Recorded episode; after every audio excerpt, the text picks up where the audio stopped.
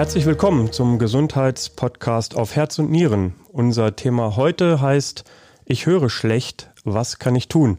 Mein Name ist Markus Kutscher, ich bin der Redaktionsleiter der Wolfsburger Nachrichten und mir gegenüber sitzt heute ein Experte des Klinikums Wolfsburg, Professor Dr. Omid Majstani. Herzlich willkommen, schön, dass Sie da sind. Vielen Dank, freue mich sehr. Professor Majstani ist der Chefarzt der Klinik für Hals-, Nasen- und Ohrenheilkunde sowie der plastischen Kopf- und Halschirurgie am Klinikum. Und mit ihm möchte ich mich jetzt gerne mal über das Thema Hören unterhalten. Professor Majstani, ähm, gibt es denn so eine Art Definition, wann ein Mensch schlecht hören kann? In der Tat ist die Schwerhörigkeit ähm, eingeteilt nach WHO in verschiedenen Graden. Früher waren es vier, inzwischen sind das sieben Grade. Ähm, und das geht nach der Lautstärke, die vorhanden sein muss, damit ein Mensch dieses Geräusch oder den Ton wahrnimmt. Zunächst also nicht um Verstehen, sondern tatsächlich, wie laut, wie laut das sein muss, damit ich das höre. Und es gibt das wird in Dezibel, also Lautstärke ausgedrückt, und dann gibt es eben verschiedene Level, wo man sagt, noch bisschen über, über 0 Dezibel bis 30 Dezibel ist das normale Hören und dann gibt es verschiedene Gradeinteilungen in äh, leicht, mittelgradig, äh, moderat, schwerhörig bis an die Taubheit grenzend.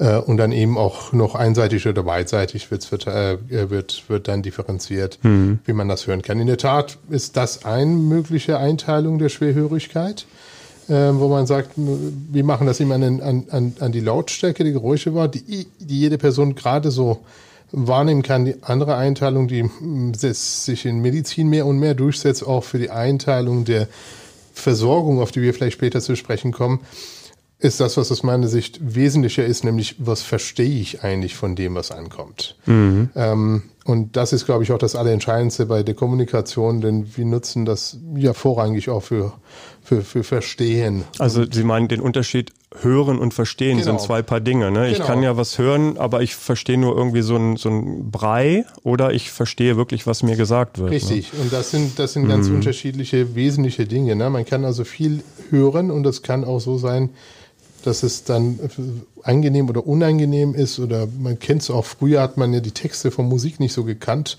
Man hat trotzdem sehr gern Musik gehört. Heutzutage wird sie dann auch mit aufgeschrieben. Man weiß dann auch, was man hört, man versteht das dann auch. Mhm. Man kann also eine Sache hören und man kann es hören und verstehen. Mhm. Mhm. Ähm ich habe mal nachgeguckt, Schätzungen zufolge leiden in etwa zwischen 17 und 20 Millionen Deutsche an einer verminderten Hörfähigkeit. Das ist ja eine enorme Zahl. Und ähm, wenn ich so richtig äh, nachgeguckt habe, dann nimmt diese Zahl auch, auch noch zu oder hat zugenommen in den letzten Jahren. Gibt es da Erklärungen dafür, woran das liegt? Ja, ich denke schon. Und das geht parallel mit, mit äh, Lebensdauer der Menschen einher. Das mhm. Problem ist, das Ohr bei ungefähr die Hälfte der Menschen nicht auf das ganze Lebensdauer, die wir heute erreichen, ausgelegt ist und viele Menschen ab einem gewissen Alter dann immer schwerhöriger werden, andere Teil nicht. Und ähm, je älter die Menschen werden, desto größer wird natürlich dadurch auch der Anteil der Schwerhörigen. Das ist, das, das ist der wesentliche Anteil. Mhm. In vielen Bereichen hat die Schwerhörigkeit tatsächlich auch abgenommen, wenn wir jetzt über Lärmschwerhörigkeit oder so sprechen, wo die industrielle Arbeit und Industrielärm dann auch tatsächlich abgenommen hat oder ob man Schutzvorkehrungen trifft, damit das nicht zutrifft. Also im Wesentlichen ist es ein Faktor, dass hm. die Menschen immer älter werden und der ältere Mensch eher schwerhörig wird. Und es geht auch, das zunehmende Alter geht auch mit einer verminderten Hörfähigkeit automatisch einher oder gibt es auch alte Menschen, die bis ins hohe Alter einfach ein gutes Gehör haben? Gibt es. Mhm. Also ist ungefähr ähm, Hälfte, Hälfte ähm, im, ähm, im fortgeschrittenen Lebensalter und das geht so ab 50 Jahren schon los, dass ein Teil der Bevölkerung dann schon ähm, eine verminderte Schwerhörigkeit hat, was medizinisch interessant wird, wenn es dann eigentlich äh, die Verständlichkeitsschwelle so weit abnimmt, dass die dann tatsächlich Hörgeräteversorgung brauchen. Ähm, und das nimmt dann eben pro Dekade nochmal zu, die man am Lebensalter dazu gewinnt. Mhm. Äh, und irgendwann ist es dann auch tatsächlich über 50 Prozent äh, der, der, der in entsprechende Dekade jetzt jenseits von 70 oder 80 lebenden Menschen, die dann tatsächlich von Schwerhörigkeit betroffen sind. Also jeder zweite über 70 kann man, kann man so pauschal. Über 75 würde ich sagen. dann sagen, sind die Patienten, hm. äh, oder was ist Patienten, die Betroffenen hm. in dem Lebensalter sind dann auch schon äh, so schwerhörig, dass sie versorgungspflichtig sind. Hm. Gibt es da Unterschiede äh, bei den Geschlechtern? Oder betrifft das Mann wie Frau gleichermaßen? Ähm, äh, unter den Lebenden gibt es natürlich die gleiche Verteilung, nur überleben ja mehr Frauen als Männer ähm, im, im, hohen Alter, sodass dann natürlich ähm, anzahlmäßig das häufiger die Frauen dann betrifft im hohen Alter, weil die einfach auch ähm, älter werden als die mhm. Männer. Das ist der Punkt. Aber die, die es überleben, ähm, da ist es ungefähr gleich verteilt. Mhm. Okay. Ähm, Gibt es manche Menschen, die da besonders von betroffen sind? Nun, es ist heutzutage sind ja ähm, über genetische Untersuchungen kann man ja nachweisen, dass ähm, bis jetzt sind über 100 Gene bekannt, tatsächlich die dazu führen, äh, dass äh, die Menschen schwerhörig sind. Ähm, ähm und äh, diejenigen, die diese Gene in sich tragen, die entwickeln das. Zumindest ist das Stand der Forschung. Das entwickelt sich alle sechs Monate. Das ist ein Feld, der enorm an Wissen zugewinnt. Ähm, und äh, bis jetzt, und manchmal wird es auch revidiert. Manchmal Gene, die dann früher für Schwerhörigkeit definiert waren, hat man dann im Laufe der weiteren Untersuchungen gesehen, gut, die Gene haben die, aber das ist ähm, nicht unbedingt für, das, äh, für die Schwerhörigkeit äh, zuständig. Mhm. Aber bis jetzt geht man davon aus, dass über 107 Gene oder so dafür verantwortlich sind, äh, dass die Träger, die das haben, im Alter dann eine entsprechende Schwierigkeit oder bei manchen Genen auch sehr viel früher eben entsprechend ähm, eine Schwerhörigkeit entwickeln. Mhm. Ähm, also ist anlagebedingt. Anlagebedingt, ja. Gut, und natürlich spielen auch bestimmte Faktoren sicherlich eine Rolle. Ähm, da kommen wir gleich nochmal zu, auch beim Thema äh, Vorbeugung. Ähm, können Sie ähm, so, so, eine generelle Empfehlung geben, wann sollte ich denn ähm, zum Arzt gehen, ähm, wenn ich merke, irgendwie, da stimmt was nicht? Oder wie, wie, wie merke ich das und wann sollte ich mit Hörproblemen wirklich zum Arzt gehen? Nun, das ist provokativ gesagt sowas wie Schnarchen. Man merkt es nicht, man wird darauf aufmerksam gemacht in erster Stufe. Ja. Ähm, denn ähm, klar, es gibt unterschiedliche, ähm, ähm unterschiedliche Art und Weise, wie man an Schwerhörigkeit leidet. Manche im Hörsturz, dann würde ich sofort in die Klinik oder zu einem HNO-Arzt gehen. Ähm, das ist ein anderer Zustand, der bedarf auch einer akute Behandlung. Aber wir reden jetzt über chronisch progredierende, langsam entwickelnde Hörung. Genau, so, so schleichend, schleichend, wo man merkt, der Vater oder der Opa, ne, der, der hört immer schlechter. Genau. Also und damit und, ist nicht das Hören gemeint, äh, also schon das Verstehen, ne? und da ist natürlich äh, der Leidensdruck weniger auf der Seite, die schwerhörig ist, so mhm. ähnlich wie beim Schnarchen, ne? man schläft und merkt es gar nicht, mhm. sondern äh, die ähm, die, die Gesellschaft, die man um sich hat, hauptsächlich die Familie, merkt es dann auch und macht einen dann mal aufmerksam, Mensch, der Fernseher ist so laut oder hörst du es nicht, dass es klingelt oder ja. ich habe es dir doch gestern erzählt und äh, oder man muss dann dreimal nachfragen. Ähm, man, ähm, dadurch, dass die Schwerhörigkeit im Alter eher in höheren Tönen erst einsetzt und nicht über alle Töne und dann so sich langsam entwickelt, hört man in tiefen Tönen, also so die Bässe noch ganz gut und ist selbst der Meinung, ich höre doch gut. Das heißt, man, man nimmt eine gewisse Hörschwelle ja auch bis zum hohen Alter, die meisten sehr gut wahr. Ähm, so dass sie sagen, Mensch, ich höre das so, ich höre das eigentlich ganz leise, hören die auch, aber eben nicht über allen kompletten Frequenzbereich. Und die höheren, mittleren Töne, die leiden immer mehr, je älter man wird. Ähm, und ähm, da spielt sich eben auch sehr viel Sprache ab. Und diese Anteile der Sprache werden immer weniger und die Leute verstehen dann auch an tatsächlich, also das ist das, was ich meine, die hören die Töne, aber verstehen es nicht, weil mhm. die Hälfte der Information, nämlich die, die in höheren Frequenzen ist, die fehlt ja. Mhm. Ja, okay. Ähm, das heißt, es muss aber auch schon vom Patienten oder von dem Betroffenen, sagen wir so, ähm, ein gewisser Eigenantrieb und ein Eigenwille da sein, ähm, an dem Zustand was ändern zu wollen. Es, es, es reicht ja nicht, wenn die ähm, Frau oder der Mann sagt, Mensch, du hörst schlecht, ähm, dann sagt er, ja, ist mir egal. Also man, man muss auch selber proaktiv schon bereit sein, da was ändern zu wollen und vielleicht auch Hilfsmittel in Anspruch Unbedingt. nehmen. Unbedingt. Und das ist das große Problem, denn wir kennen es alle und ich von mir selbst, je älter man wird, desto mehr überzeugt ist man davon, was man selber denkt. Mhm. Die Objektivität lässt einfach immer weiter nach. Man will sich nicht eingestehen, dass man, man ja schlechter glaubt, hört. Genau. Und mhm. man sagt, ich höre doch und damit ist das Thema erledigt. Mhm. Das heißt, ähm, in der Tat ist es so, dass die Leute, die, die dann ähm, schlecht hören, äh, erst dann zu uns kommen, wenn es so so, solche Probleme im Alltag verursacht, dass sie sagen, jetzt geht's nicht mehr, jetzt mhm. gehe ich zum Arzt. Und das ist eigentlich schon relativ spät. Mhm. Ähm, das ist auch das Hauptproblem, denn die äh, Versorgung sollte so, früh, so, möglich, so früh wie möglich stattfinden. Mhm. Äh, soll ich dazu sagen, warum? Unbedingt, ja. Das Problem ist folgendes. Wir hören ja, das, das Geräusch geht durch Sensoren, durch Innenohr, Mittelohr, Außenohr, geht einfach durch und wir denken, wir hören mit dem Ohr. Aber tatsächlich hören wir mit dem Hirn, gar nicht mit dem Ohr. Und solange das Ohr in Ordnung ist, kommt auch alles durch. Wir verstehen alles und das Ohr, da bei den meisten ist das Problem liegt in den, in den Sensorzellen, in den inneren Haarzellen. Die lassen im Alter eben mehr und mehr nach und werden einfach anzahlmäßig auch weniger. Und man, man hört immer langsam weniger. Und was dann passiert im, im, im, im Hirn ist, dass man einfach die Töne, die nach und nach nicht kommen, einfach dann auch vergisst. Das heißt, die werden, wenn man die dann auch später verstärkt, und Verstärkung ist jede Art von Hörhilfe, also sei es jetzt ein Hörgerät, ein Implant oder was auch immer, wenn man diese Hörhilfe später einsetzt und und der Betroffene hat diese Frequenzen, diesen Hochtonbereich, Mitteltonbereich, was auch immer, was er nicht hört, über lange Zeit tatsächlich nicht mehr gehört dann muss er die Bereiche neu lernen. Also er verlernt das Der verlernt das, weil, weil, ja. genau, weil er nicht nur das Ohr das nicht kann, sondern einfach das Hirn das auch vergisst, dass er überhaupt in diesen Frequenzen mal gehört hat. Ja, interessant. Ja. Und das ist das Problem, äh, was sich einstellt. Das heißt, je später ich mit der Hörgeräteversorgung anfange, desto ineffektiver ist die Versorgung. Und mhm. desto länger muss ich dann die Hörgeräte tragen, damit ich dann das Hören neu lerne, was auch im Alter schwierig ist, was Neues zu wieder zu lernen oder erneut zu lernen. Was dazu führt, dass viele Leute dann auch ein Hörgerät haben, was gut äh, funktionieren könnte, aber viele davon landen in der Schublade, weil die sagen, ja, hm, nee, ist nicht. Bringt eigentlich nichts, ne? Genau, also das, nichts, weil das, das Hören, mhm. es bringt nicht die Frequenzen zu verstärken, wenn dahinter das Hirn das verlernt hat. Und deshalb ist es eminent wichtig, dass die Leute wirklich rechtzeitig, wo die Frequenzen noch da sind und ein Hörgerät die verstärken kann, so dass das im Hirn dann in gute Lautstärke ankommt, dass sie das nutzen, dann, dann dann behält man dieses Hirnjogging, dieses, mhm. dieses Training fürs Hirn, die hohen Frequenzen zu lernen. Mhm. Oder zu behalten. Man muss ja dann nicht lernen. Man verlernt es dann eben nicht. Ja, mhm.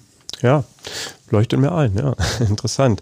Ähm, gehen wir mal ganz an den Anfang des Lebens eines Menschen. Ähm, ich habe selber zwei Kinder ähm, und ähm, habe das auch äh, nach der Geburt wird ja gleich äh, kontrolliert. Ähm, wie, wie ist das? Was wird da gemacht bei Neugeborenen? Und ähm, wie wichtig ist das auch, dass da ein vernünftiges Screening stattfindet? Das ist extrem wichtig. Wir haben eine Anzahl von etwa ein Prozent der Kinder, die dann tatsächlich genetisch bedingt, anlagebedingt äh, taub geboren werden. Und ähm, dadurch, dass es auch meistens diese Gene rezessiv sind, ist es so, dass nicht unbedingt beide Eltern irgendeine Schwierigkeit haben müssen. Das sind ja eher junge Menschen, die Kinder kriegen und haben vielleicht in Verwandten und Familie mal auch mal Schwerhörige, aber wenn ähm, gewisse, also nicht von den 100 Genen, aber wir reden über vielleicht drei, vier Gene, wenn die dann bei Eltern vorhanden sind und zusammentreffen und dann ist dann zu 25 Prozent dann eben die Wahrscheinlichkeit, dass die beiden Gene auch bei dem Kind zusammenkommen, also ist auch nicht bei jedem Kind der Fall, dann entwickelt sich eine sehr frühe, hochgradige Schwerhörigkeit, die an die Taubheit grenzt und ähm, da ist es halt wesentlich, äh, dass man sehr früh mit einer Versorgung anfängt, weil äh, die Hirnplastizität extrem groß ist in der Kindheit, so dass man eben auch, wenn man Input hat, die Hirnanteile für Hören zuständig sind, eben trainieren kann und eine Sprache entwickeln kann. Mhm. Und wenn man das verpasst, äh, dann äh, wird eben ein, ein, ein Hör, also Verstehen übers Hören. Wir reden jetzt nicht über mentale, mentales Verstehen, sondern tatsächlich über Hören verstehen, dann verloren geht und später nicht mehr äh, rekonstruiert werden kann. Deshalb ist das ja auch gesetzlich vorgeschrieben und wir machen bei uns im Klinikum seit Jahren, äh, haben wir ein, ein, Screening festgesetzt. Alle Kinder werden bei uns äh, äh, letztendlich direkt durch die Kinderklinik ähm, ähm, ähm untersucht, gescreent, und, untersucht. Hm. und das ist eine hm. ganz einfache, objektive Methode. Man steckt einen Stöpsel rein, gibt dann ein Geräusch, da kommt ein Reflex und das wird wahrgenommen. Wenn es da ist, ist die, ist die äh, Spezifität dieser Untersuchung extrem hoch. Man kann davon ausgehen, dass Innenohr schon mal funktioniert. Und da hat man eben sehr viele Fälle rausgesucht. Ähm, und ähm, äh, und ähm, dann sind ähm, wenn die, wenn die auffällig sind, kommen die Kinder zu uns. Wenn die Untersuchung auffällig sein sollte, braucht man nicht so viel Angst zu haben, weil eben auch sehr, sehr viele ähm, ähm, äh, falsch Negative immer gibt, dadurch, also die Untersuchung weist dann erstmal nach, dass eine Schwerhörigkeit da ist, aber sehr viele Kinder haben einfach auch nur Wasser hinter dem Trommelfell oder eben Fruchtwasser noch und so weiter. Mhm. Das sollte am dritten Tag raus sein, aber ist es meistens nicht. Dadurch gibt es eben auch viele falsch negative Werte, wo wir dann aber eine komplette Normalisierung sehen, wenn im Fruchtwasser dann weg ist. Das heißt, es ist extrem wichtig, dass wir die Fälle untersuchen, aber wenn man eben so einen negativen Befund hat, heißt noch nicht, dass Innenohr betroffen ist. Okay. Das heißt nur, wir müssen dann auf jeden Fall ständig kontrollieren mhm. und nachweisen, dass es längerfristig stabil ist und dann wird man dann, wenn man das hat, auch dann die Folgeuntersuchung einstellen. Mhm. Also es kann sich dann auch wieder ähm, normalisieren im Laufe Nein, also wenn es tatsächlich eine Innenohr-Schwerhörigkeit Taubheit ist, wird sich dann das nicht, nicht aber normalisieren, weil Sie sagten, ja. aber das ist nur ein ein geringer Teil von den Fällen, die bei Neugeborenen-Hörscreening als negativ rauskommen. Genau. Mhm. Großteil ist eigentlich normal hörend, mhm. wenn äh, Mittelohr gut wäre oder mhm. wenn kein Fruchtwasser da wäre. Mhm. Was mich noch äh, in dem Zusammenhang gerade bei Kindern interessiert, ich selber habe es als Kind oft gehabt, Mittelohrentzündung, ja. ähm, kennt man ja ganz oft von Kindern. Ähm, wie gefährlich ist das und was äh, sollte man da beachten? Mittelohrentzündung ist eine Folge der Belüftungsstörungen vom Mittelohren. Mittelohr wird ja quasi durch die, durch die Nase belüftet. Da gibt es diese O-Trompete. Äh, die ist gespannt zwischen Nase und Rachen, also direkt hinter der Nase und Mittelohr. Und nach außen ist es ja dann zu durch Trommelfell. Das heißt, die Belüftung findet gar nicht durch äußere Gehörgang statt. Da kann man reinigen, wie man will. Wenn, solange da kein Loch drin ist im Trommelfell, findet die Belüftung ohnehin dann durch, durch Nasenrachen statt. Ne? Mhm. Ne? Ostarchische Röhre nennen wir das mhm. O-Trompete. Und das Problem ist, dass ähm, diese äh, so im Volksmund genannte Polypen, ähm, also auch Adenoide genannt, das sind, äh, das sind einfach, das ist Tonsillengewebe, die alle Kinder haben im Nasenrachen, ähm, die bei jeder Entzündung oder bei jedem Kontakt zu keinem, keinem Erreger dann eben auch hochgehen, genauso wie die Mandeln. Das ist einfach genauso wie Gaumenmandeln, die dann eben weiter oben sind.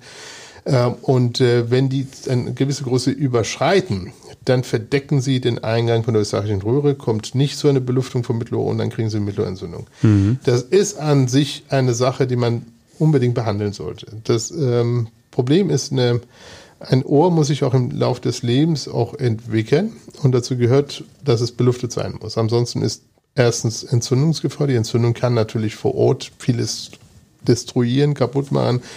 Und äh, dadurch kann man schlechter hören. Das ist weniger oft der Fall. Ähm, das Problem ist nur, die Leute hören schlecht. Also wenn man wissen will, wie so ein Kind hört, der beidseits Erguss hat im Ohr, sprich also Wasser hinter dem Trommelfell hat, muss man einfach von außen Finger reinstecken in den Ohr. Das ist das, was das Kind hört. Und dann muss man erwarten, dass das Kind dann noch Sprache mit dem, mit dem Gehörten entwickelt. Mhm. Ist, ist schwierig. Die Kinder bleiben einfach in der Sprachentwicklung zurück. Aus mhm. dem Grund ist es aus meiner Sicht sehr wichtig, dass diese Kinder auch wirklich gut versorgt werden. Mhm.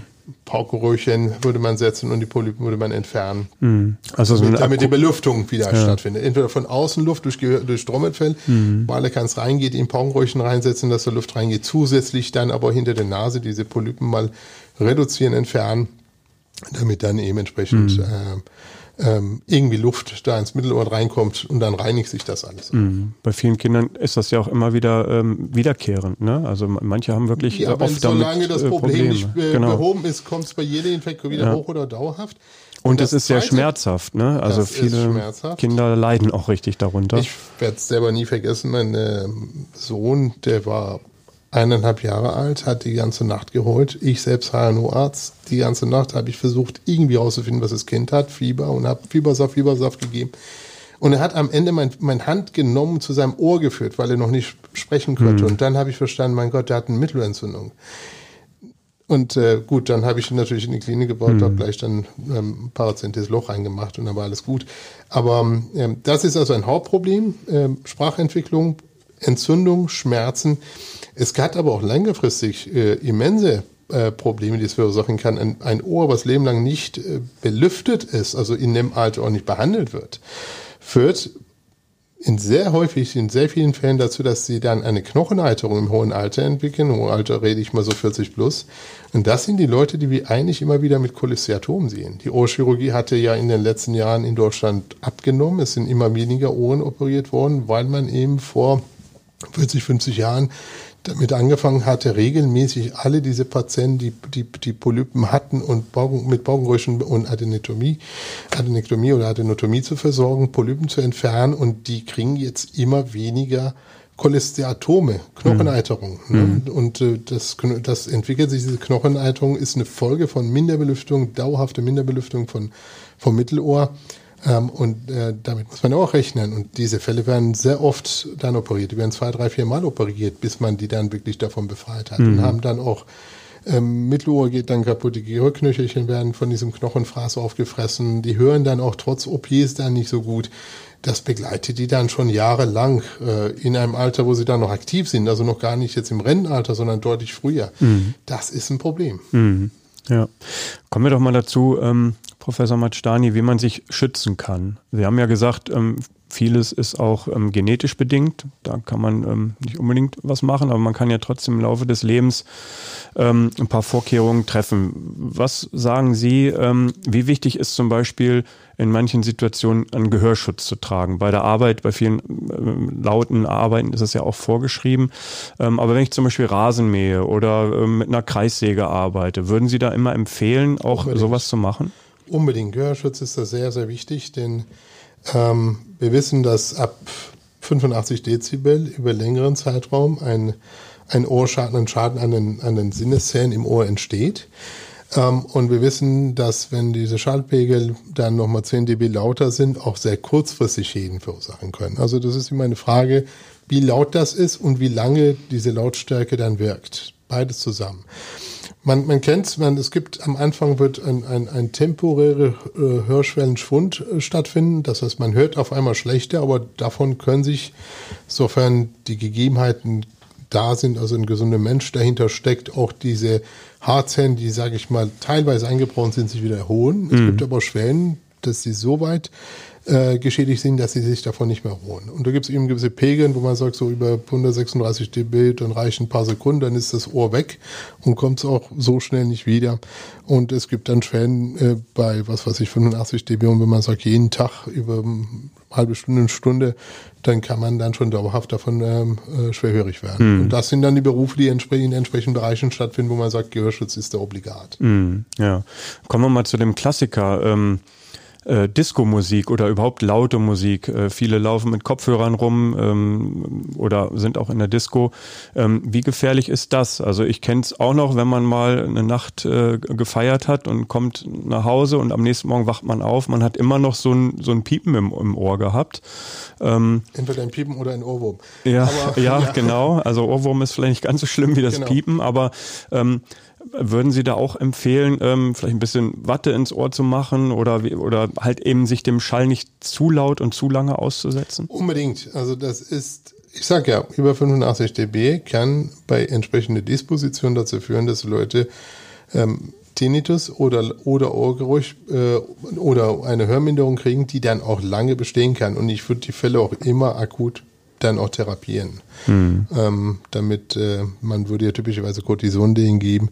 Das würde ich auch in so einem Kundenfall immer machen. Ich ähm, hatte ich auch neulich schon, weil ich dann irgendwie beim, beim Fitnessstudio in, in einem äh, in einem Kurssaal genommen ähm, zwangsweise meine Frau bestand darauf, dass ich da den Kurs mitmache und das da stand ich unter unter direkt unterhalb von dem Lautsprecher und äh, der Trainer hatte es auf extrem laut und ich hatte danach drei Wochen lang Ohrgeräusche. Tatsächlich? Ja, und äh, hat, ich habe dann auch gleich Cortison alles genommen und war froh, dass es nur drei Wochen weg war. Okay. Ähm, ich kann nur sagen, das passiert, passiert sehr oft. Das kennt man ja auch, wenn man, wir haben nach jedem größeren Konzert haben wir immer wieder Leute, die dann zu uns kommen, einseitig, ja. weil die dann in der Nähe von den Riesenlautsprecher waren. Das ist natürlich eine Frage von Abstand zum Lautsprecher. Mhm. Das ist immer der Fall und äh, sowohl in Disco als auch bei Stadien, ähm, großen, wenn man direkt äh, in, der, in der Nachbarschaft von, von einem sehr lauten Lautsprecher ist, dann kann es auch akute Hörschäden Vorsichtig sein, ja. Und genauso sicherlich auch, wenn ich mit meinem Smartphone durch die Gegend renne Als und habe Kopfhörer. Äh, Kopfhörer auf, ähm, auch da sollte man vielleicht nicht bis zum Anschlag die Musik aufnehmen. Inzwischen wird es ja auch angezeigt von den Geräten. Genau. Wenn es über 80 dB geht, kommt gleich eine Warnung, du schädigst jetzt gerade dein Ohr und wenn man sagt, okay, ist mir egal, dann ist es zwar der Persönlichkeit in dem Moment egal, aber dieselbe Persönlichkeit in zehn Jahren muss damit leben, was die Persönlichkeit vor zehn Jahren gesagt hat, ist mir egal. Man mm. kriegt trotzdem die Hörminderung. Mm. Sollte einem nicht so egal sein. Mm, ja. Ähm, anderes Beispiel noch. Wie ist das zum Beispiel beim Schwimmen? Wenn ich, wenn ich schwimmen gehe, äh, manche, da gibt's ja auch so, so Stöpsel, die ich mir ähm, ja. ins Ohr machen kann, damit ja. ich kein Wasser reinbekomme. Oder mal angenommen, ich bin im Urlaub und gehe am Strand spazieren bei starkem Wind, ähm, habe keine Mütze auf oder kein Stirnband. Äh, was empfehlen Sie da? Solange, ähm, also die Ohren können sich ja sehr gut schützen an sich. Die haben ja Härchen drin, die für ein wenig Windstille, für Windstille innen drin sorgen. Das ist ja sowas wie, was wir auf dem Mikrofon haben, sind, äh, sind, äh, sind Polster fürs Ohr. Die produzieren Ohrschmalz, was sehr wichtig ist, hat, säurehaltig und, und äh, alle Keime, die da drin sind, werden dadurch getötet. Also ist immer was Schönes, dass man Ohrschmalz hat, denn ansonsten hätte man ständig eine Infektion.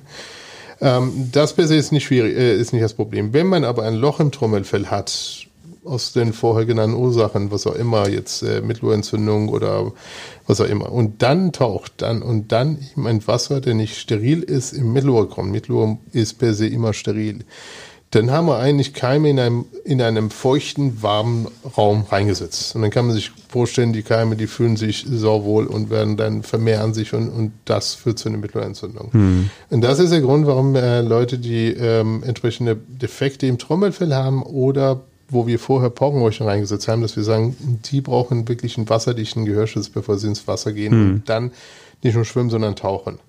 Klar, so einfach ist es nicht, weil das Wasser muss dann einen entsprechenden Druck von außen haben, damit es, es reicht ja nicht, wenn es im Trommelfell reinkommt, das hat ja jeder, sondern es muss so viel Druck dahinter sein, dass es durch dieses kleine Löchlein, wir reden über einen Millimeter Durchmesser, reingedruckt wird. Ähm, Berechnungen sagen, dass es ungefähr einen Meter Tauchtiefe sein muss. Also wenn man so einfach mal ins Wasser reingeht, Wasser im Gehörgang kriegt, passiert da nichts. Dementsprechend empfehle ich meinen, meinen Kindern auch nicht, dass sie bei jedem Duschen was im Ohr reinmachen, weil auch wenn Wasser mhm. im Gehörgang reingeht, ist es per se erstmal nicht schädlich. Gehörgang ist ja nicht das Problem, sondern erst wenn so viel Wasser da steckt, dass dieses Wasser dann durch Trommelfell ins Mittel, durch Trommelfellperforation durch ein Loch im Trommelfell im Mittelohr gelangt. Mhm. Das wird dann gefährlich. Aber beim gesunden Menschen eigentlich äh, kein Problem. Sehe ich kein Problem. Mhm. Sie haben gerade das, äh, das Wort Ohrenschmalz benutzt. Ähm, ist wichtig aus, aus, aus äh, ja. medizinischer Sicht. Ist vielleicht nicht so schön, wenn man es sieht. Deshalb mal die Frage, es gibt ja diese Ohren- äh, oder Wattestäbchen, ja. ähm, mit denen man die Ohren reinigen kann. Ist das zu empfehlen? Alles, was kleiner ist als der Ellenbogen, hat im Ohr nichts zu suchen. Also. Da bleibt er nicht. Äh, also Auf keinen sollte man da das was. Das Problem ist folgendes: Die ja. haben diese Ohrstäbchen, ne? Das müssen Sie sich mal vorstellen. Das ist ja wie so eine Faust, ne? Das was an der Seite tragen Sie da was ab, aber eigentlich eigentlich prügeln Sie das ganze Ohrschmalz Richtung Trommelfell damit. Das, was man sieht und rausnimmt, ist das, was an der Seite geklebt ist oder verklebt war am Gehörgang und man am, dann verklebt an dem äh, an dem Q-Tip, den man rausnimmt, aber die große Masse von dem Ohrschmalz wird bei dieser Aktion, wo man es reinmacht, Richtung Trommelfell geschoben. Und ähm, auch die Ohrhärchen, die das dann raustragen, die haben einfach gewisse Transportkapazitäten. Wenn es überschritten wird, dann den kriegt man es nicht mehr raus. Das heißt, dieses Ohrschmalz bleibt drin, versteinert und irgendwann muss man, kann man nur noch zum HNO-Arzt, der das dann rausholt, weil das Ohr selber nicht mehr schafft, sich zu reinigen. Okay. Deshalb sollte man es auch nie machen. Ohr reinigt sich selber, ab und zu wird es dann einfach abgestoßen, kommt raus und das ist der gesunde Weg. Das ist das Beste, was man machen kann. Ähm, und äh, wir sind froh, dass eben nicht so viele Leute zu uns kommen zur Ohrreinigung, aber in dem Moment, wo ich dann versuche, selbst zu reinigen, mache ich es eigentlich nur schlimmer, weil ich die große Masse von dem Ohrschmalz reindrucke und einen geringen Teil davon aus. Okay, also der Körper hat Grund. das, der Körper hat das schon ganz gut selber, äh, kann das ganz gut genau. selber regulieren und man muss da eigentlich nicht groß nachhelfen. Nein. Und wenn, wenn dann das Problem da ist, dann muss man eben zum HNO-Arzt, der das dann rausholt. Hm. Okay. Ähm, Sie haben einmal schon ein Stichwort genannt äh, äh, vorhin, Stichwort Tinnitus. Das ist ja dieses klassische Pfeifen, was man vielleicht auch nach einem Disco-Besuch hat ähm, und nicht, wie es bei mir war, dass es dann irgendwann wieder weg war, sondern es bleibt da. Ähm, nun könnten wir, glaube ich, über den Tinnitus einen eigenen Podcast machen. Ich glaube, so, Umfang, so umfangreich ist ja. dieses Thema. Aber vielleicht, dass wir es trotzdem kurz anreißen. Ähm, wie merke ich, ähm, dass ich so einen Tinnitus habe? Ist das wirklich, wenn das Pfeifen nicht mehr weggeht? Und was sollte ich dann wirklich ähm, dringend tun? Also Tinnitus ist ja ein Ton, den, es, den ich höre, den es nicht gibt. Hm. Das heißt, ich muss Der ist nur in meinem Kopf, ne? Genau, man muss also die anderen mal fragen, gibt es diesen Ton schon? Ne? Also ich habe auch schon mal gedacht, ich hatte einen Tinnitus, dabei war es ein Defekt in dem, äh, in dem Wi-Fi-Gerät, der dann einfach laut gepiepst hat. Hm. Ähm, und, das, äh, und das so ähnlich ist es. Die Person, die vor einem sitzt, die hört das und man hört es selber nicht. Gibt's auch objektiven Tinnitus, das ist aber selten. Das kann man als HNOs über so einen Hörschlag nochmal nachhören, wenn da irgendwelche Gefäße der Malformation haben und dann immer pulssynchron, dann immer, wenn das Blut eben vom Herz gepumpt wird, dann klack, klack, klack machen. Ähm, äh, und dann hört man das, aber davon reden wir jetzt nicht. Das ist, es gibt also auch den objektiven Tinnitus, aber an sich ist Tinnitus was sehr Subjektives. Die Patienten, die Betroffenen, ähm, die hören das und äh, das ist sehr, sehr quälend. Wer das hatte, weiß, das ist einfach nicht auszuhalten, weil es dafür keinen Schalter gibt. Egal was ich mache, ich kann es nicht, äh, ich kann es nicht abstellen. Ähm, ja, Tinnitus es gibt pro Woche zehn Artikel über Tinnitus und das seit 50 Jahren. Es, ist, äh, es wird überall darüber was geschrieben und versucht, irgendwas zu machen. Wir wissen auch aus der Vergangenheit, es wurden unheimlich viel Therapien angeboten, unterschiedliche Modalitäten, wo dann immer die Kassen zurecht gesagt haben, das bezahlen wir nicht mehr, es bringt alles nichts. Weil die großen Studien, die dann eben alle diese Daten von vertrauenswürdigen Quellen aus den Universitäten auch in großen Massen untersucht haben, haben gesagt, egal was wir gemacht haben, das ist es nicht. Bis auf wenige Therapien, die tatsächlich sinnvoll sind, die wir dann immer noch anbieten. Also Wollte ich gerade fragen, so zwei Klassiker, die, die ich kenne, also ich hatte das auch mal im, im ähm, Bekanntenkreis, den, den Fall Tinnitus. Ähm, was ich so kenne, ist also Cortisongabe ist ja das eine. wichtig, ja. Und das andere ist so eine Unterdruckkammer, die ja in manchen ähm, Standorten, Genau. nicht überall, aber in manchen Standorten ähm, wird sowas angeboten, wie so eine, wie so, so eine In Soltau gibt Dekompressions... es, äh, in, in, unseren, in unserem Bereich, in dem in Soltau gibt es einen, der Ja. das anbietet, in einem HNO-Arzt und ansonsten ähm, ist, also das ist auch in, in, äh, in amerikanischen Leitlinien tatsächlich auch als Stufe 1 Therapie angeboten. Hier bei uns eben erstmal würde man es mit Cortison versuchen und wenn nicht, muss man dann bei den Krankenkassen das beantragen, ob sie dann die Kosten übernehmen und dann entsprechende Leitlinien dann äh, die Stelle aufsuchen, da muss man hinfahren, das machen, ist aber sehr effektiv. Ähm, was ist sehr effektiv in den Fällen, wo man helfen kann. Denn man wird trotz Cortison oder eben äh, Hyperbariosauerstofftherapie nicht jeden Tinnitus wegbekommen. Man weiß aber, dass man ähm, auch eine hohe Spontanheilungsrate hat, sowohl beim Tinnitus als auch beim Hörsturz. Ist ja relativ gleich ne, in der Entstehung. Dann geht man davon aus, dass es Schäden sind an, an Sensorzellen, die dann entweder noch so ein Restleben haben und so einen Tinnitus machen oder so ganz tot sind, dass man nichts mehr hört in den Frequenzen. Äh, so die Hypothese. Ne? Man kann ja schlecht diese Innerhaarzellen sich anschauen unter dem Mikroskop, während der Mensch hört. Die sind ja so weit versteckt im Felsenbein, dass man die ja so gut nicht untersuchen kann. Ähm, ja, aber äh, die, die Therapie mit Cortison hat gezeigt, dass man in 6 bis 7 Prozent Verbesserung in der Heilung hat. Also wenn man gar nichts macht versus Cortison, hat man deutliche Besserung. Und da wir keine Tests haben, um rauszufinden, wer reagiert ist drauf und wer nicht, behandeln wir halt alle damit. Wir können aber nicht garantieren, dass es auch jedem hilft. Und gibt es da, eine, gibt's da eine Prozentzahl, dass man sagen kann, wie viele Menschen nach so, einem, nach so einer Tinnitus-Erkrankung den wieder loswerden? Also ich, zu 60, 60 bis 65 Prozent werden spontan los und dann mit Behandlung 70 bis 75 Prozent. Okay. Aber es gibt noch Aber eine gewisse Anzahl, die das dann als chronischen Tinnitus dann behält. Ne? Die wenigsten kriegen es ja dann tatsächlich so, wie Sie das beschreiben, nach einem akustischen Unfall oder nach einer akustischen Belastung, je nachdem, wie hoch das ist. Sondern das entwickelt sich eben wie eine Schwerhörigkeit. Also das ist auch ein Problem des älteren Menschen, der dann genauso wie dann die Hörleistung runtergeht, dann auch den Tinnitus äh, entwickelt oder wahrnimmt. Denn ähm, eins muss einem klar sein, solange wir gut hören, überhören wir auch den leisen Tinnitus. Ähm, Und je, je, je leiser wir hören, also je weniger wir wahrnehmen, desto höher äh, stellt sich diese Tinnitus letztendlich, äh, präsentiert sich unseren, in, unseren, äh, unsere Wahrnehmung. Ähm, Das heißt, am Ende ist es auch ein Wahrnehmungsproblem, was wir haben. Denn Tinnitus wird erst ein Problem, wenn wir es im Hirn kortikal wahrnehmen. Und ein wichtiger Schritt in der Therapie ist, das wieder nach subkortikal zu drucken, dass wir es nicht mehr wahrnehmen. Und das ist ein wichtiger Baustein in der Therapie von Tinnitus, ist tatsächlich eine, eine, eine, eine Verhaltenstherapie. Deshalb, ich sage auch, ein wenn es chronisch wird, wir alles versucht haben, das eben nicht hilft, oder wenn die schon mit chronischen kommen, wo man sagt, jetzt hätte ja die Therapie mit Cortison keinen Sinn mehr, das muss man in den, in den ersten Wochen, spätestens in den ersten ein, zwei Monaten machen, danach würde man es gar nicht mehr anbieten. Äh, wenn es chronisch ist und die Leute das nicht loswerden, dann muss man Strategien entwickeln, damit zu leben, ohne dass der Tinnitus einen stört. Mhm. Ähm, Im Wesentlichen der Fokussierung. Die müssen mhm. einfach lernen, sich davon wegzufokussieren, gedanklich. Und das ist halt das Problem beim Tinnitus, weil man es eben nicht ausschalten kann. Also im Grunde eine Kopfsache ist es dann, ist kann man sagen. Ist eine Kopfsache und hm. da gibt es ja diese Apps, die jetzt äh, äh, angeboten werden, tatsächlich von der Kasse auch übernommen werden, dass man eben durch unterschiedliche Schallreize, äh, sei es ein Rauschen oder eben äh, Töne und wie auch immer, versucht einfach das zu übertönen. Aber ein wichtiger Bestandteil beim älteren Menschen und, und Tinnitus ist die Hörgeräteversorgung.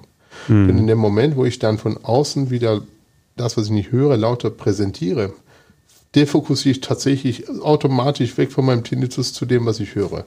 Und das ist die beste Therapie eigentlich für chronischen Tinnitus, der, sagen wir jetzt, medizinisch, medikamentös nicht behandelt wurde oder nicht, nicht erfolgreich behandelt wurde, immer noch da ist. Da ist, hat Hörgeräteversorgung einen enormen Anteil an, an und, und Lebensverbesserung für die Leute. Mhm. Okay. Ja. Ähm, haben Sie mir schon das nächste Stichwort gegeben, ähm, zum, wenn wir zum Thema Behandlung mal äh, jetzt kommen. Ähm, generell, wie behandelt man Menschen, die schwerhörig sind? Ähm, Gibt es ja unterschiedliche Möglichkeiten, die, was sicherlich vom Grad der Schwerhörigkeit ähm, abhängig ist. Der Klassiker, äh, Sie haben es gerade gesagt, ist das Hörgerät. Ist das erstmal so das Mittel der Wahl bei den meisten Menschen? Naja, also, hm, es gibt ja für es, es gibt ja für alles eben erstmal eine Lösung. Und wenn für gewisse Probleme ist die Lösung Hörgerät, aber wir müssen wir machen natürlich einige Hörtests vorneweg, damit wir sehen, wo ist das Problem. Ähm, klar ist Hörgerät ein Problem, wenn die Schwerhörigkeit da liegt, aber wenn wenn die ein anderes Problem haben, wenn die Schwerhörigkeit im Mittelohr liegt oder wenn die dann destroyierte Gehörknöchelchen haben, die dann nicht mehr funktionieren, wenn die eine Otosklerose haben und, und Starkbügel sich nicht mehr bewegt, wenn die Wasser hinter dem Trommelfell haben, das sind Sachen, die würden wir erstmal operativ behandeln und dann ist das Problem erledigt und die hören wieder gut. Da würde man nicht mit Hörgeräten ähm, an, äh, dran gehen. Ähm, wenn wir jetzt diese Probleme, die operativ behandelbar sind und gut behandelbar sind, was eben auch viele Patienten haben, die jetzt außer Acht lassen und um die Fälle, äh, auf die Fälle uns konzentrieren, wo dann tatsächlich das Innenohr das Problem ist und auch nicht dahinter, also nicht Hirnnerv oder, oder, oder, äh, oder das Hirn, sondern tatsächlich das Problem in, in der Hörschnecke liegt. Und äh, da ist, ähm, da ist die Behandlung eben auch abhängig äh, von der, von der Grad der Schwerhörigkeit. In der Tat gibt es unterschiedliche Methoden. Ähm, und alle, äh, alles dreht sich darum, dass man den, äh, dem, dem Hörnerven am besten Schallreize übermittelt.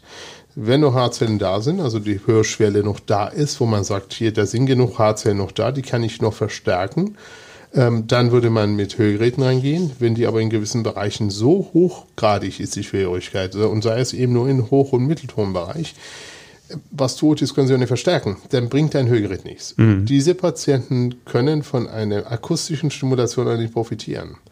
Ein Hörgerät würde da nichts mehr bringen. Sie können zwar Hörgerät geben, die würden vielleicht was wahrnehmen, aber die würden das nicht verstehen. Mhm. In diesem Patienten muss man tatsächlich dann den direkt den, diese, eine Prothese reinsetzen, die diese Haarzellen simuliert. Die Haarzellen nehmen ja Geräusche wahr, machen daraus Strom und geben diesen Strom einem Nerven weiter.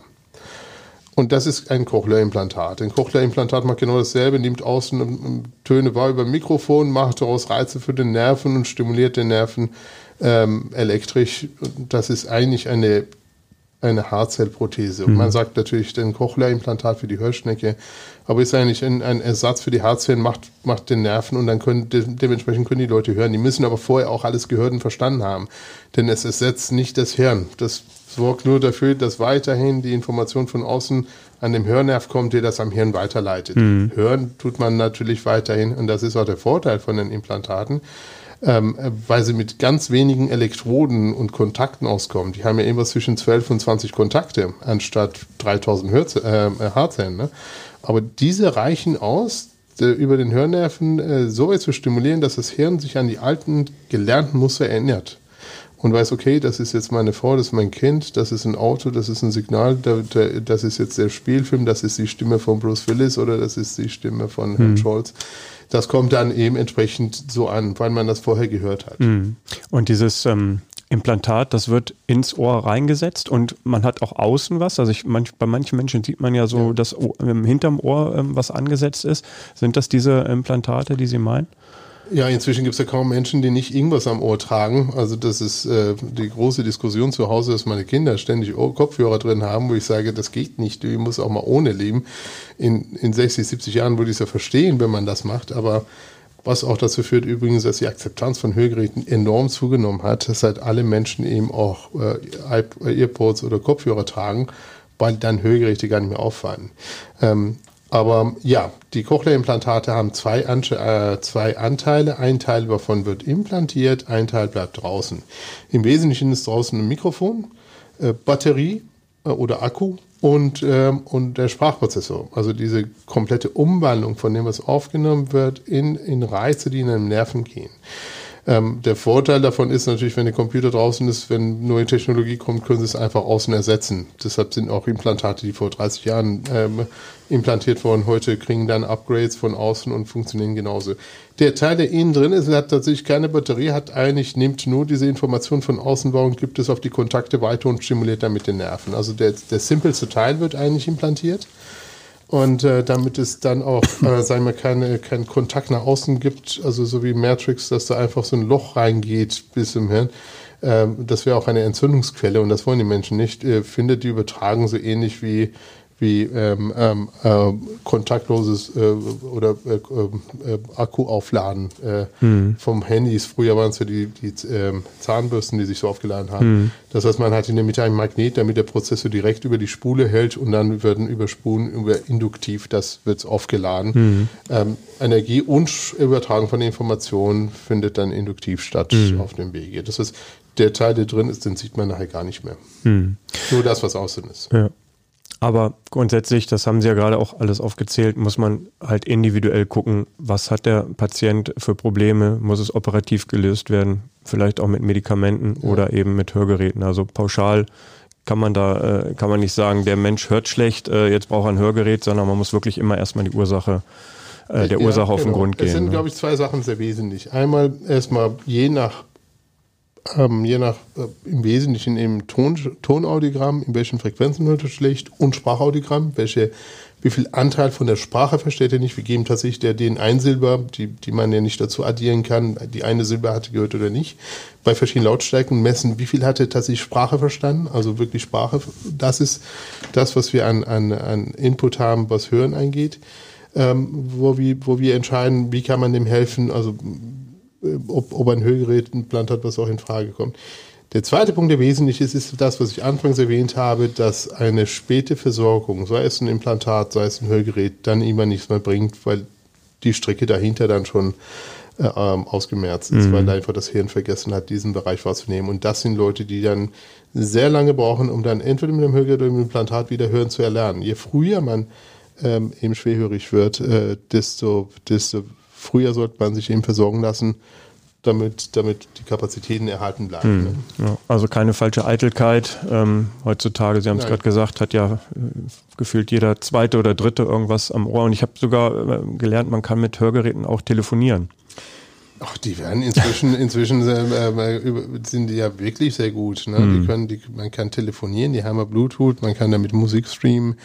Ähm, es gibt äh, Implantate für, für Leute, die Mittelohrschwerhörigkeit haben, also Hörschnecke gut hört, dann kann man über Knochenleitung Implantate setzen, die gar nicht dann überhaupt kein Training mehr brauchen. Das sind Hörgeräte, die dann eben, gibt's ja auch als Knochenleitungskopfhörer, sowas trage ich immer, wenn ich Fahrrad fahre, die dann eben Geräusch direkt auf, auf Jochbeine übertragen und dadurch kann man den Ton über Knochen auf die Hörschnecke bringen und das nutzen wir auch bei Patienten, die, wo, wo Mittelohr zugeblockt ist durch vorher Operationen, was auch immer, Entzündung, sowas, und die Hörschnecke noch hören kann, dann muss man gar kein Hörgerät im Ohr haben, dann setzt man ein Hörgerät auf dem Knochen und wird dann eine Geräuschstelle über Knochen da übertragen.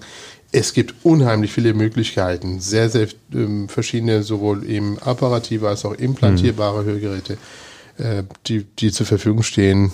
Es gibt, ist immer eine individuelle Lösung. Das ist gut zu hören, weil ähm, ja, Hören ist genauso wichtig wie Sehen, ein wichtiger äh, Sinnes, ein wichtiges Sinnesorgan.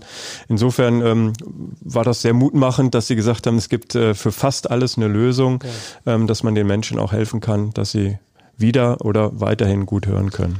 Ja, ich glaube schon, dass wir wirklich jeden, fast jeden wieder hörend machen können. Das ist schon ein i-typisch in der Medizin in letzter Zeit. Das gilt leider nicht für vieles. Ne? Wenn, wenn die Augen weg sind, dann ist es wird immer schwieriger. Ähm, es gibt keine guten Implantate für Sehen. Mhm. Ähm, auch wenn Muskel abgebaut wird, wird es immer schwierig. Aber für Hören haben wir derzeit äh, zumindest digitalen Wege sehr, sehr gute Lösungen. Und das ist gut, weil auch der ältere Mensch ähm, ähm, in, in seine Beweglichkeit und, und Fähigkeiten immer abnimmt, aber die Kommunikation, solange das aufrechterhält, und das ist nachgewiesen, äh, sowohl Hörgeräte als auch Implantate, je nach Schwerhörigkeit, Schwierigkeitsgrad, dazu führen, dass es sehr viel später Demenz entwickelt. Das okay. ist diese Demenz ist eine Folge nicht unbedingt von, äh, von, äh, von Alter werden, sondern von mangelnder Kommunikation mhm. im Alter. Dass man sich zurückzieht, genau. so auch, ne? weil man an, der, an den Gesprächen nicht mehr teilnehmen kann oder möchte, weil man halt das nicht mehr so versteht. Alles. Genau, mhm. das ist für die Gesellschaft sehr viel teurer, wenn wir dann Menschen lange Zeit als demente alte Menschen pflegen müssen, weil die, weil die sich selbst nicht versorgen können und diese Demenz entwickelt sich, weil die sich aus der Gesellschaft, gleichaltrigen Gesellschaft zurückziehen, weil die alle selber nicht mehr hören und sagen, oh, da habe ich keinen Bock, das höre ich nicht, mhm. da will ich nicht hin, das nervt mich nur, die Geräusche sind nicht gut. Das führt automatisch zu einer Separation und diese Separation führt dann letztendlich zum, zum, zum Depression und dann zu Demenz. Und das alles kann man kann man verhindern, indem man einfach die Hörfähigkeit zumindest gut erhält. Mhm. Denn das ist ja, sagen wir mal, medizinisch möglich. Ja. Interessanter Zusammenhang, wichtiger Hinweis, also der Appell, wenn man da merkt, es stimmt was nicht, dann zu einem Experten, wie Sie einer sind, Professor Matstani, gehen und es beheben lassen. Ich danke Ihnen sehr für das Gespräch. Ich fand es sehr interessant und spannend und hoffe, dass wir vielen Hörern damit auch ein bisschen weiterhelfen konnten und den Input geben konnten. Hoffe ich auch. Ich stehe immer gern zur Verfügung und versuchen, jedem eben individuell auch zu helfen. Danke Ihnen fürs Danke. Gespräch, alles Gute. Danke Ihnen auch, liebe Zuhörerinnen und Zuhörer, fürs Dabeisein und ich sage Tschüss, bis zum nächsten Mal. Mehr Podcasts unserer Redaktion finden Sie unter wolfsburger-nachrichten.de slash podcast.